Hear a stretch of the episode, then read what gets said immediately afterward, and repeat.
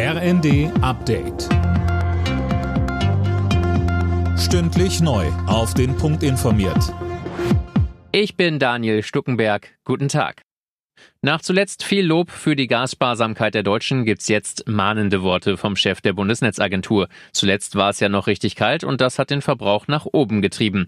Alena Tribold, was sagt Klaus Müller von der Bundesnetzagentur denn dazu? Es war erwartbar, aber er sagt, das sollte und darf sich in den nächsten Wochen so nicht fortsetzen. Zwischen dem 12. und 18. Dezember haben wir hier in Deutschland 12 Prozent mehr Gas verbraucht als im Vorjahreszeitraum.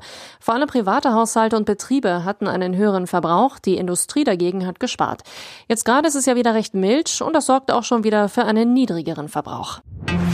Nach dem USA-Besuch des ukrainischen Präsidenten werden in Deutschland Rufe nach mehr Waffen für die Ukraine laut. CSU-Generalsekretär Huber forderte bei NTV, dass auch Deutschland Patriot-Raketen liefern soll. Mehr von Tim Britztrup. Zelensky kehrt mit der Zusage langwieriger Unterstützung von seiner ersten Auslandsreise seit Kriegsbeginn zurück. Außerdem mit fast zwei Milliarden Dollar und dem Flugabwehrsystem Patriot.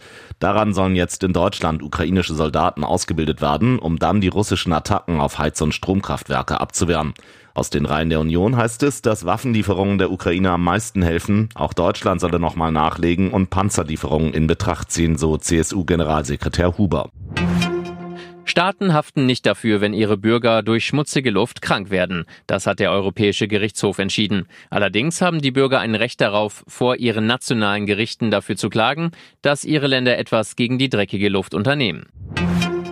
Millionen Spanier hocken heute vor dem Fernseher. Die traditionelle Weihnachtslotterie El Gordo startet. Dabei werden Gewinne von insgesamt 2,4 Milliarden Euro verlost. Die Lotterie gibt es schon seit 200 Jahren. Alle Nachrichten auf rnd.de